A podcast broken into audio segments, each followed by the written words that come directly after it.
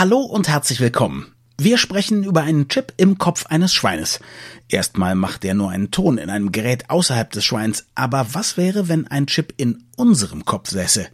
Wir sprechen über die Wechselwirkung zwischen Gehirn und Gerät und über die Frage, wollen wir am Ende den Chip, der uns zu einer besseren Version unserer selbst werden lässt? Viel Spaß!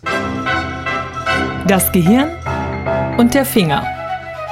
Was in unseren Köpfen und Körpern so vor sich geht. Ein Podcast mit Dr. Magnus Heyer und Daniel Finger.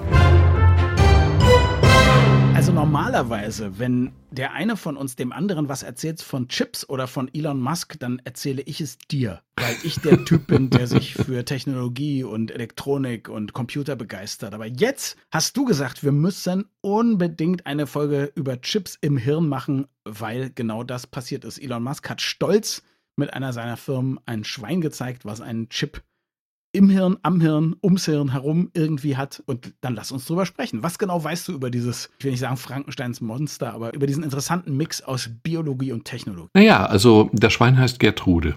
Das weiß ich schon mal. Oder Gertrude. Und sie trat zusammen auf mit Elon Musk. Und sie wirkt nach außen hin völlig normal und unauffällig. Nur, wenn Gertrude schnüffelt, dann piepst es. Man kann also immer hören, wenn sie irgendwo die Nase reinsteckt, dann hört man einen Piepston. Das hängt damit zusammen, dass sie ein Implantat auf der Gehirnoberfläche hat. Und dieses Implantat ist an einer Stelle, vermutlich im Riechhirn, ganz genau sagt das Musk auch nicht. Und immer wenn sie also etwas riecht oder tastet, das weiß ich aufgrund der Nachrichtenlage nicht.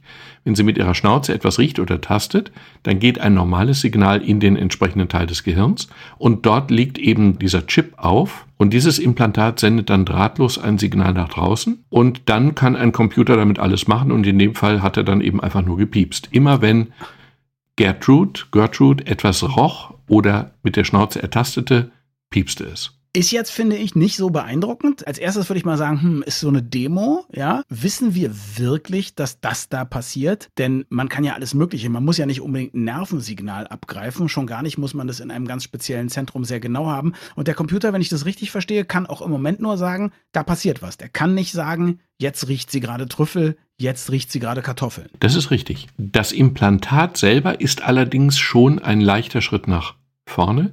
Es gibt andere Implantate, die ähnliches tun. Die Veranstaltung hier ist auch eigentlich kein Quantensprung, wenn man so will. Mhm. Wobei Quantensprung ja ein dämlicher Begriff ist, weil Quantensprung heißt ja eigentlich etwas ganz besonders Kleines. So klein wie es geht, wird aber journalistisch immer genau umgekehrt benutzt. Ein Quantensprung ist vor allem etwas, was ja normalerweise nicht möglich ist. Also, ne, wenn so ein Quantum genau. zum Beispiel irgendwo durchtunnelt und an einem anderen Ende des Universums wieder auftaucht, ist es zumindest extrem verblüffend. Ich glaube, deshalb wird es so benutzt. Ne? Keine Ahnung, es wird auf jeden Fall total falsch benutzt. Auf jeden Fall ist das jetzt nicht der Riesenschritt oder Aha. der Durchbruch, aber er ist schon ein Schritt nach vorne aus zwei Gründen. Zum einen ist das Implantat besser als seine Vorgänger. Das mag man sich vorstellen wie ein Penny-Stück oder ein 2-Cent-Stück oder so ähnlich. Das hat 1000 Elektroden. Das ist schon differenzierter, als es bisherige Implantate sind. Dieses Implantat, dieses Penny-Stück, ich glaube, dass es sich um 1000 Härchen handelt oder um mehrere Elektroden pro Haar, aber es sind ganz feine Härchen, die einen Durchmesser haben, was ungefähr ein Viertel eines menschlichen Haares entspricht. Und diese Elektroden sind halt an einer bestimmten Stelle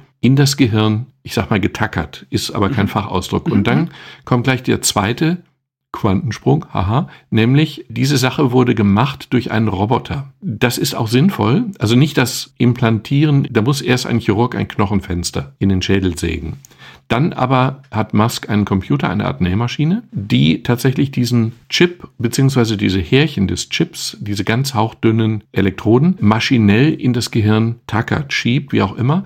Und das tut es mit einem Schnittmuster, das aus einem Kernspintomogramm des Gehirns, einem sehr feinen Kernspintomogramm des Gehirns gewonnen wurde. Das wird also hochautomatisiert gemacht und hat dadurch den Vorteil, dass die Verletzungsgefahr oder überhaupt die Verletzungsrate von kleinsten Blutgefäßen dadurch vermutlich ganz, ganz gering ist. Es klingt toll. Ich hoffe, es ist wahr. Ich bin aus zwei Gründen skeptisch. Mhm. Ich sagte, der erste Grund ist, Schlichtweg, weil so sehr ich Elon Musk schätze, er zum Beispiel bei seinem Unternehmen Hyperloop auch erzählt, sie sind kurz vorm Durchbruch und demnächst gibt es eben diese gigantischen Vakuumröhren, durch die irgendwelche Hochgeschwindigkeitszüge wie Patronen durchgeschossen werden. Und alle Leute, die sich wirklich damit auskennen, sagen, das ist physikalisch gar nicht möglich. Warum nicht? Ich habe kein volles Vakuum, aber ich habe ein Teilvakuum. Nee, das funktioniert tatsächlich nur, wenn du ein richtiges Vakuum hm. erzeugst. Und es ist erstens unglaublich schwierig, ein Vakuum auf diese ganze Strecke zu erzeugen. Und selbst wenn du es könntest, von dem die Experten schon sagen, es geht nicht, wäre das so, dass in dem Moment, wo irgendwo auf der Strecke mal auch nur ein kleinstes Loch drin wäre, gäbe es so eine explosive Dekompression, dass alle Gefährte in der Röhre sofort zu Matsch äh, zerquetscht mhm. werden würden. Erstens wäre es nicht möglich und zweitens wäre es super okay. gefährlich. Und auch da ist es so, dass das Marketing aber fantastisch ist, ja. Und deswegen denke ich, ah, wer weiß, ob das stimmt. Der zweite Grund ist, ich habe mal Kevin Warwick getroffen. Das ist der Typ, der als Spitzname, glaube ich, heißt der Mr. Cyborg oder so, haben sie ihn, glaube ich, genannt.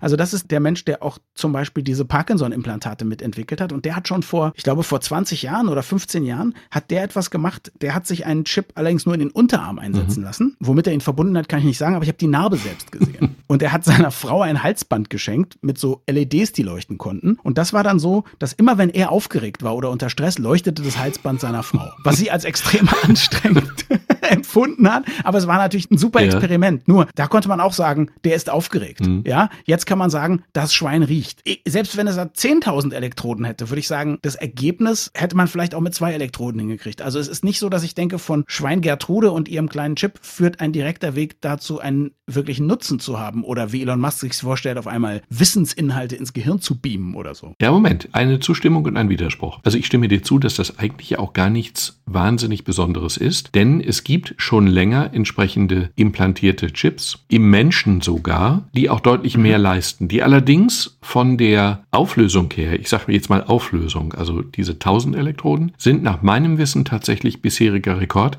wenn es denn stimmt. Beeindruckend mhm. ist auch die Tatsache, dass Elon Musk diese Firma Neuralink ja erst 2016 gegründet hat. Die sind erst seit vier Jahren auf dem Markt. Das ist schon sehr beeindruckend. Aber ich nehme an, dass die Leute, die bei der Firma Neuralink sind, solche Dinge schon vorher gemacht haben. Die haben nicht bei Null angefangen. Aber er führt die entsprechenden Spezialisten verschiedener Disziplinen auf sehr vorbildliche Weise zusammen. Das kann der gut. Das macht er. Und er, und er gibt ihr einen Riesenhaufen Geld und sagt, jetzt macht mal, Jungs. Und genau, und das macht er gut. Und es gibt eine Sache, natürlich ist die Tatsache, dass es piepst, wenn Gertrude irgendwas riecht, nicht wahnsinnig eindrucksvoll. Nur es ist ja eine Frage, wo du diese Chips hin implantierst. Was mich allerdings, sagen wir mal, doch ein bisschen gläubiger macht, ist die Tatsache, dass die FDA, die Food and Drug Administration, das ist eine ganz mhm. mächtige Organisation in Amerika, eine staatliche Organisation, die ist für Arzneimittelzulassung und Lebensmittelkontrolle zuständig. Und diese sehr mächtige Behörde hat eine sogenannte Breakthrough Device Designation ausgestellt. Das ist sozusagen das Versprechen einer schnellen Zulassung dieser Technik, weil man sie für vielversprechend und für wichtig hält. Das ist schon eine bemerkenswerte Aussage. Die kann sich am Ende auch als falsch herausstellen. Die Einschätzung kann sich als falsch herausstellen. Aber diese sehr wichtige Organisation, wichtige Behörde hält diesen Chip offensichtlich für wichtig, richtig und vielversprechend. Mhm. Das ist ein Argument. Also das Einzige, was man wirklich sagen muss, was objektiv gesehen auf jeden Fall neu ist, ist, dass solche Chips, die mit sozusagen Nervenenden verbunden wurden, noch nie in sogenannter Dünnfilmtechnologie hergestellt wurden. Das ist jetzt das erste Mal passiert. Aber trotzdem, ich würde gerne einfach mal deine Einschätzung wissen und möglicherweise auch aus dem Bauch raus, mhm. ja, weil du ja nicht so viel mit Chips zu tun hast. Aber glaubst du, wir wir werden zu unseren Lebzeiten noch eine wirklich nützliche Anwendung von solchen Chips sehen, vielleicht sogar am Menschen. Äh, Moment, Moment, Moment, Moment, Moment. Wir haben sie längst gesehen. Das ist ja auch eine Fähigkeit von Elon Musk. Er tut etwas und er tut es so perfekt, in der Inszenierung. Also an Gertrude sind ja zwei Dinge beeindruckend. Wahrscheinlich der mhm. Chip, den sie implantiert bekommen hat, aber ganz sicher die Präsentation der neuen Technik, wie Elon Musk es gemacht hat. Das ist schon beeindruckend.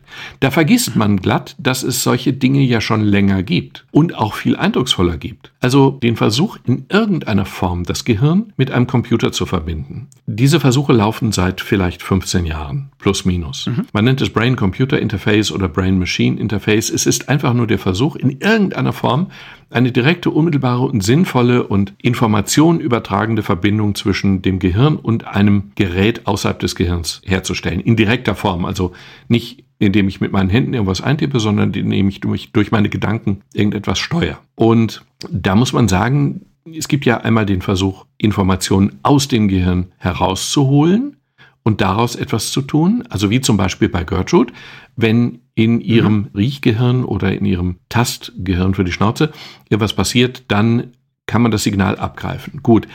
Viel eindrucksvoller ist es ja eigentlich, dass man das schon länger bei Querschnittsgelähmten versucht und zum Teil auch erfolgreich gemacht hat im letzten oder vorletzten Jahr, dass man zum Beispiel einen Querschnitts, wirklich hohen Querschnittsgelähmten hatte, der also Arme und Beine nicht bewegen kann mhm. und dass man in seinem Gehirn motorische Signale abgreift, die ausreichend differenziert waren, um ein Exoskelett zu steuern. Also ein Exoskelett ist eine ganz bizarr aussehende Sache, so ein bisschen wie eine halbe Ritterrüstung oder so, die durch Motoren gesteuert wird. Und der Betroffene kann durch die Kraft seiner Gedanken und durch die entsprechenden Hirnströme, die dann abgegriffen werden, dieses Exoskelett, diese Ritterrüstung so bewegen, dass er gehen und ein wenig die Arme bewegen kann. War das nur ein Test oder hat dieser Mensch jetzt sein Exoskelett und kann sich damit jeden Tag und darf sich auch damit jeden Tag bewegen? Das weiß ich in diesem Fall nicht. Mhm. Ich weiß aber, dass der grundsätzliche Gedanke daran auch schon ein bisschen älter ist und dass vor einigen Jahren bei einer WM gab es den Fall, dass tatsächlich ein Querschnittsgelähmter mit genau so einem Exoskelett auf den Spielfeldrand, bei der Eröffnungsfeier auf den Spielfeldrand gelaufen ist. Das wurde ganz groß angekündigt vorher vorher und ganz viele Hirnforscher setzen ganz viele Hoffnung darin, aber leider war die Bildregie so,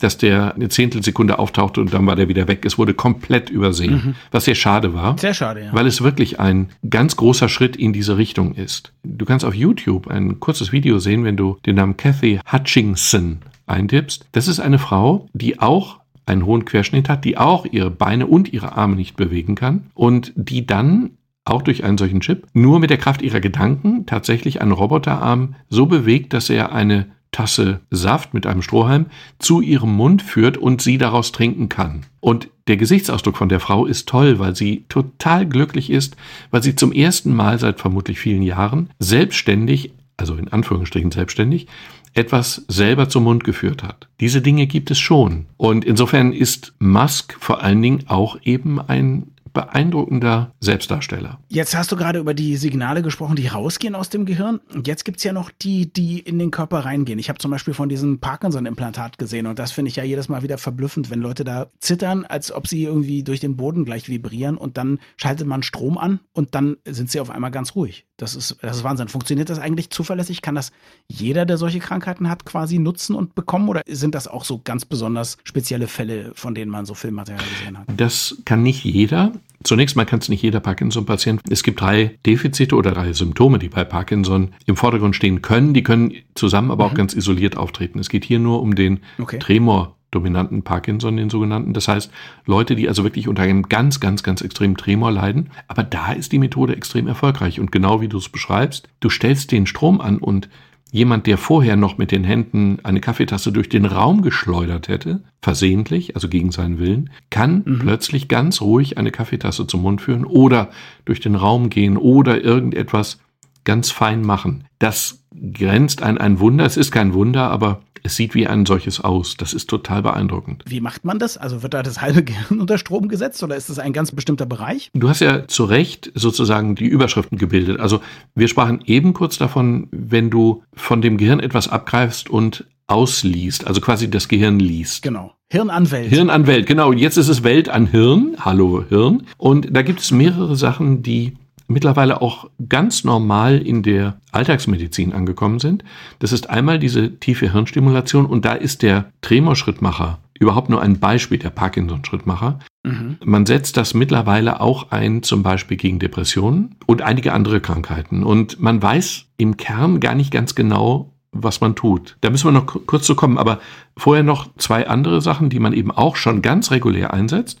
Das Aha. eine ist das Cochlea-Implantat. Das ist ja auch nichts anderes als eine Art Mikrofon, die den Schall aufnimmt und dann diesen mhm. Schall weiterleitet an einen Hirnnerven, den Hörnerven. Und der Hörnerv bekommt ein Signal, was er überhaupt nicht verstehen kann, weil es ja eine ganz andere Sprache ist. Das Gehirn hat eine andere Sprache als unsere Computer.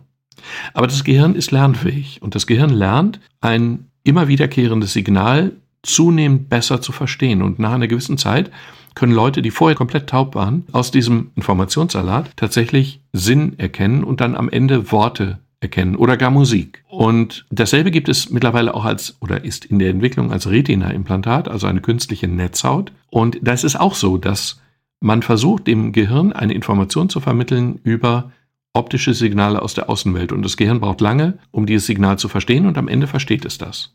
Und das dritte ist eben die tiefe Hirnstimulation, wo man in dem Fall aber was anderes macht, wo man wirklich einfach nur einen merkwürdigen Schrittmacher implantiert. Im Grunde ist es ein Schrittmacher, ein elektrischer Schrittmacher in einem bestimmten Bereich des Gehirns, der dann durch die regelmäßigen elektrischen Signale Veränderungen bewirkt, die wir nicht wirklich verstehen, die aber funktionieren. Lass uns trotzdem nochmal über dieses Hirn an Welt sprechen, weil du hast jetzt gesagt, es gibt viele Anwendungen, klar, tolle Anwendungen auch, aber die sind alle Welt an Hirn. Welt an Hirn ist, wenn ich höre oder sehe oder diese tiefe Hirnstimulation habe.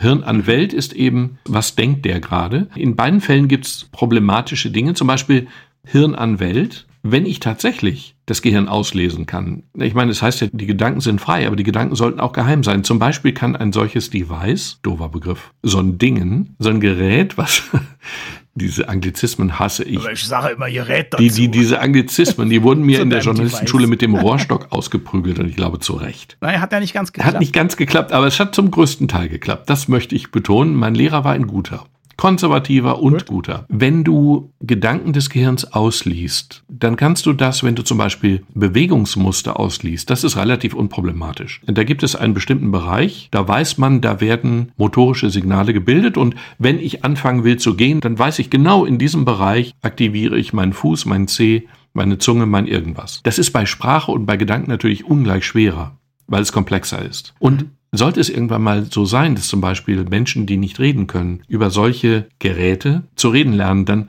wird es problematisch, weil die unter Umständen nicht unterscheiden können zwischen Worten, die ausgesprochen werden sollen, und Gedanken, die eigentlich nicht ausgesprochen werden sollen. Diese Unterscheidung kriegen wir hin, aber die kriegt ein solches Gerät unter Umständen nicht hin.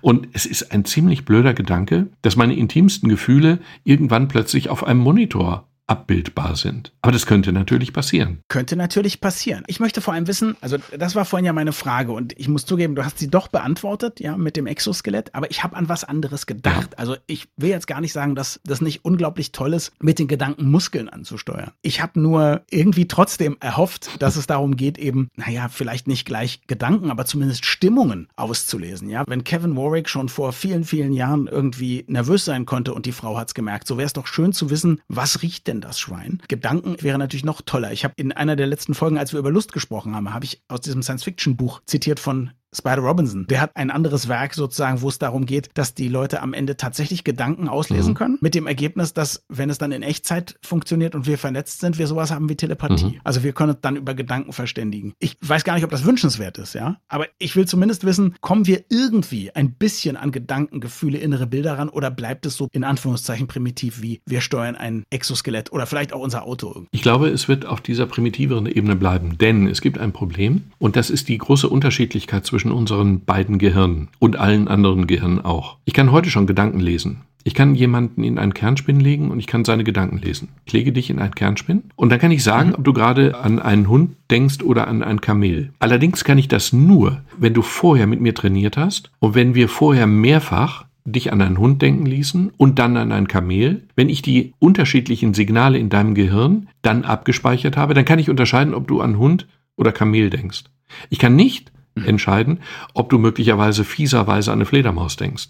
Dann bin ich platt, weil diesen Gedanken hast du mir vorher nicht sozusagen gezeigt. Und wenn du jetzt an einen Hund oder ein Kamel denkst, sieht das Muster im Gehirn völlig anders aus, als wenn ich es tue. Das heißt, man müsste, um solche Techniken zu erreichen, müsste man mein gesamtes Gehirn irgendwie verkabeln, also mit wahrscheinlich einem Chip, der milliardenfach besser ist als den, der jetzt, den jetzt die kleine Gertrude im Kopf hat. Und dann müsste ich bewusst wahrscheinlich die Maschine, die daran angeschlossen ist, trainieren. Also die müsste in Interaktion mit mir wahrscheinlich lernen, jetzt denkt er so, jetzt fühlt er so, um irgendwann das vernünftig auslesen zu können. Genau, und es gibt ja verdammt viele Gedanken, die du denken kannst. Ich denke immer nur ans Kamel, aber. Du bist ein Mann, du denkst an Sex. Insofern ist das, am Ende ist es total einfach.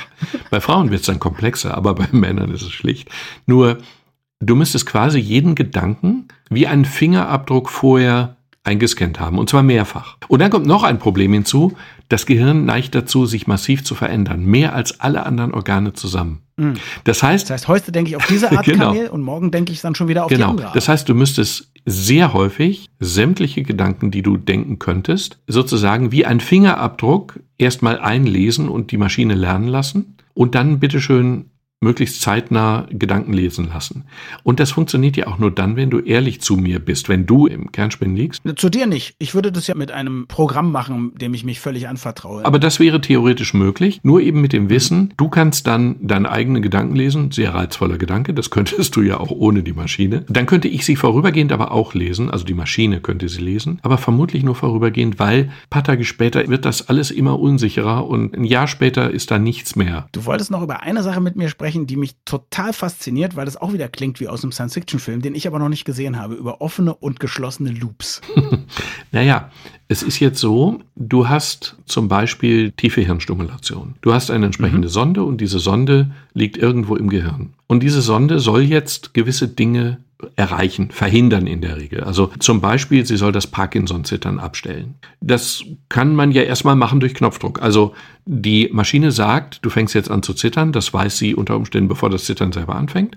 Dann drückst du auf den Knopf und dann wird das Gehirn an der Stelle stimuliert und dann hast du das Problem nicht mehr. Dann ist das Parkinson-Zittern auf eindrucksvolle Weise weg. Das gilt zum Beispiel auch bei epileptischen Anfällen. Der epileptische Anfall kündigt sich an, kündigt sich messbar im Gehirn an und dann kannst du durch eine entsprechende Stimulation das mit einer relativ großen Wahrscheinlichkeit verhindern. Aber jetzt kannst du es natürlich auch automatisiert machen, dagegen kann man ja eigentlich nichts haben. Wenn sich ein Anfall ankündigt, dann hast du einen geschlossenen Kreis. Das ist wie bei Diabetes. Es gibt Sonden, die unter der Haut sind und die automatisch deinen Blutzucker messen und wenn der zu entgleisen droht, dann wird eben eine entsprechende Menge an Insulin automatisch ausgeschüttet. Das musst du gar nicht mitkriegen. Und das willst du auch gar nicht mitkriegen, weil es da keine ethischen Probleme gibt. Anders mhm. ist es natürlich, wenn du zum Beispiel eine Sonde gegen Depressionen hast. Dann kannst du auch einen solchen geschlossenen Kreislauf einführen, aber dann hast du das Problem, der moduliert dich dann vollautomatisch. Und dann stellt sich schon die Frage, willst du das? Oder willst du das vielleicht nicht? Ist dann am Ende Trauer gar nicht mehr möglich, weil dieses automatische System, ein geschlossener Kreislauf,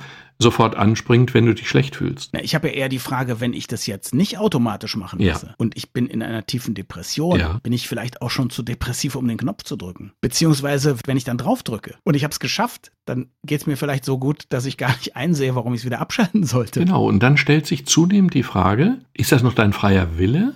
Oder beziehungsweise stellt sich auch die Frage, bist das noch du? Es gibt einige, ich sag mal, wunderliche Fälle als Nebenwirkung. Erstmal nur als Nebenwirkung. Also es gab zum mhm. Beispiel einen Parkinson-Patienten, der, wenn er diese Sonde anstellte gegen das Zittern, plötzlich einen gesteigerten, deutlich gesteigerten, relativ schwer kontrollierbaren Sexualtrieb hatte. Das kann man erstmal gut finden. Ich wollte erstmal wissen, ob er darunter gelitten hat, also er selbst. Ich weiß es nicht. Das Interessante ist aber ja, das ist ja nicht er selber. Dann wird es schon problematisch. Vielleicht findet er es sogar toll. Möchtest du sagen, ich bin nicht die Prozesse in meinem Gehirn? Du bist die Prozesse in deinem Gehirn. Äh, wenn ich jetzt eine Droge zu mir nehme, beeinflusse ich ja auch die Prozesse in meinem Gehirn. Übrigens genauso wie wenn ich jetzt irgendwie auf Techno stehe und ich gehe die ganze Nacht tanzen oder so. Bin ich dann nicht auch die Prozesse in meinem Gehirn? Das ist eine gute Frage, die ich dir nicht beantworten kann. Das ist nämlich keine neurologische Frage. Das ist eine philosophische ich Frage. Ich kann nur sagen, wenn ich dir eine entsprechende hm. Sonde in das Gehirn schiebe, nach allen Regeln der Kunst, ja und um eine für dich schwierige, problematische Krankheit zu heilen oder zu lindern, wie zum Beispiel bei Parkinson. Und du bist dann plötzlich ein anderer Mensch und hast einen gesteigerten Sexualtrieb, den du schwer kontrolliert kriegst. Dann kannst du das möglicherweise genießen hm. oder drunter leiden, das weiß ich nicht. Aber es ist eine Veränderung deiner Persönlichkeit. Ich möchte dir noch eine Frage stellen. Es könnte ja sein, ich habe eine andere Nebenwirkung. Mhm. Also nicht der übersteigerte Sexualtrieb, sondern es könnte ja sein, ich bin normalerweise unausgeglichen und gereizt und bin dann auf einmal eine liebenswerte, ausgeglichene Person. Würdest du dann genauso sagen, das ist ja gar nicht er selbst, schaltet das Ding sofort ab? Ich würde sagen, das ist gar nicht er selbst. Ob ich sagen würde, schaltet das Ding sofort ab, das weiß ich nicht. Also ich wollte sagen, vielleicht haben wir kein gutes Konzept von unserem Selbst. Also weil das, was du jetzt sagst, ist ja so, wie er eigentlich meistens ist, das ist er selbst, ja. Es gibt ja auch Leute, die behandelt werden, Psychopharmaka, die das, den Eindruck haben, erst seit sie die Medikamente bekommen, sind sie wieder ja, sie selbst. Das wird hier übrigens auch unterschiedlich wahrgenommen. Ich mhm. habe von dem Sexualtrieb geredet, das ist aber nur ein Beispiel. Es gab, zum, es gab einen anderen Patienten, der nach einer tiefen Hirnstimulation plötzlich eine Spielsucht entwickelte, die er vorher nie an mhm. sich selber beobachtet hat, der dann auch tatsächlich in relativ kurzer Zeit seine Familie an den Rand des wirtschaftlichen Zusammenbruchs gespielt hat. Und das war in dem Moment vorbei, in dem man die Sonde abstellte. Und interessant ist dabei noch, dass es Patienten gibt, die sagen, sie fühlen sich künstlich, sie fühlen sich nicht wie sie selbst, sie fühlen sich von außen beeinflusst. Hat man das mal in einem Doppelblindtest gemacht, ob das nicht Placebo sein könnte, weil man weiß, dass jetzt was ins Gehirn eingreift? Das könnte sein, das weiß ich nicht, ob man das gemacht hat. Mhm. Ich weiß nur, dass Patienten von sich das so berichtet haben, dass sie sich sozusagen nicht in Anführungsstrichen echt fühlen und dass es wiederum andere Patienten gibt, die genau das Gegenteil sagen. Die sagen, nein, nein, das bin ich, das bin ich selbst und das empfinde ich auch so und das empfinde ich als unproblematisch.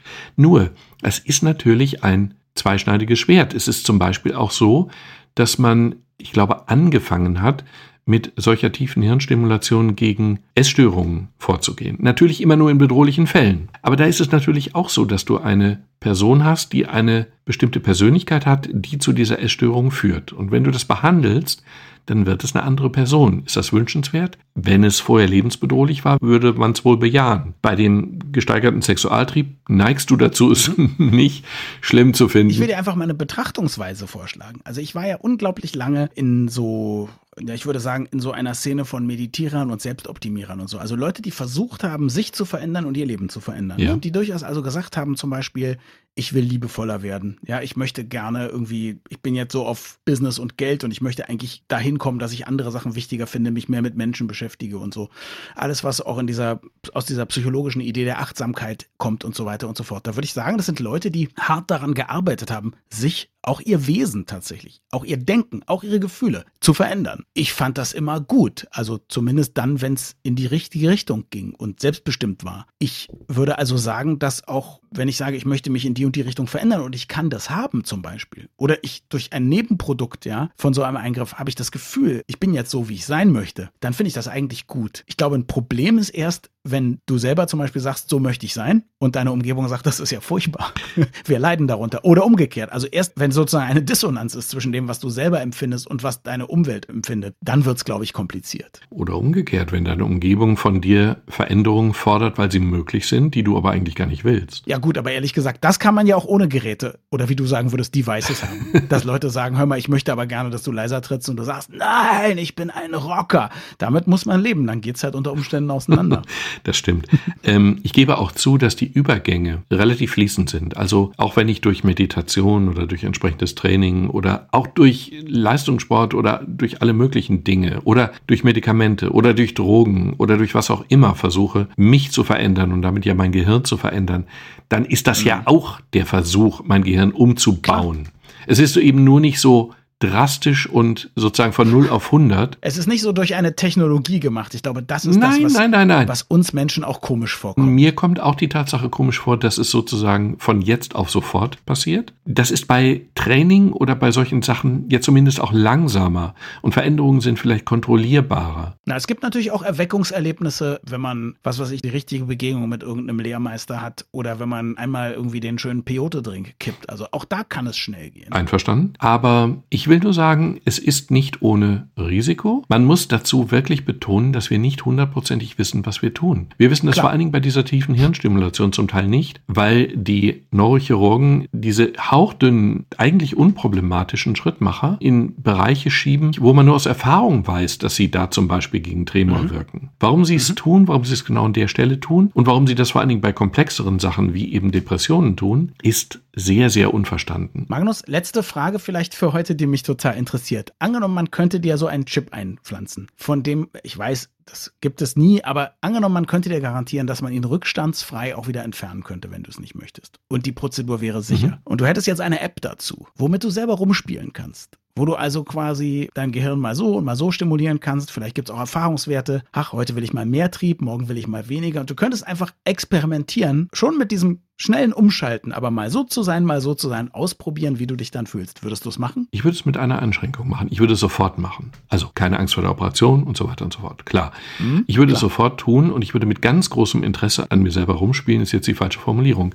An meinem Gehirn rumspielen. Nur wenn man Böses ja, denkt. Ja, an meinem Gehirn rumspielen. Ich würde es natürlich sofort tun und ich würde es genießen. Aber ich würde es nur unter einer Bedingung tun, nämlich unter der, dass nach einem gewissen vorher festgelegten Zeitraum das Ding entfernt wird. So oder so. Weil ich glaube, dass ich der Versuchung am Ende nicht widerstehen könnte. Es gab das Beispiel, darüber haben wir gesprochen in der Folge über Sucht. Es gab das Beispiel von einer Ratte, die sozusagen direkt und unmittelbar über einen solchen Draht, eine solche Sonde, ihr Glückszentrum stimuliert hat. Und die schlicht mhm. und einfach nicht mehr aufhörte, ihr Glückszentrum zu stimulieren, solange bis sie verdurstet, verhungert neben der Taste lag. Und einfach gar keinen Umweg mehr brauchte, um glücklich zu sein. Nicht essen, nicht trinken, nicht irgendwas. Ich befürchte, dass wir am Ende so enden würden wie die Ratte, weil wir dem genauso ausgeliefert sind wie die Ratte. Wir haben ein größeres Frontalhirn, wir haben einen größeren intellektuellen Denkapparat, aber ich glaube, dass diese schlichten, diese archaischen Strukturen am Ende die Oberhand gewinnen könnten und insofern hätte ich Angst davor, dann sozusagen mit dem Schalter in der Hand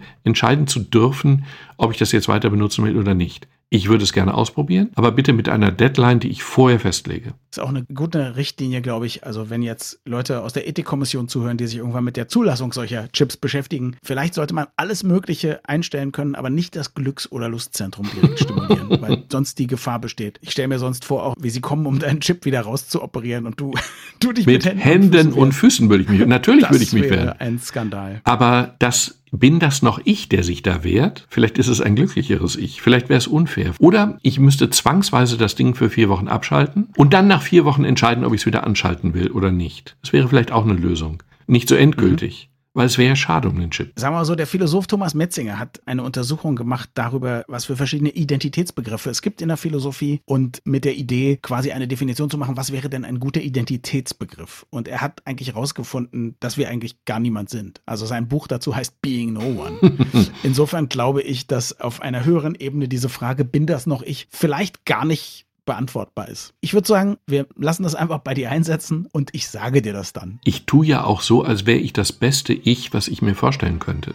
Das ist ja auch völliger Unsinn. Insofern, ich hätte diesen Chip schon gerne. Danke fürs Zuhören und bis zum nächsten Mal.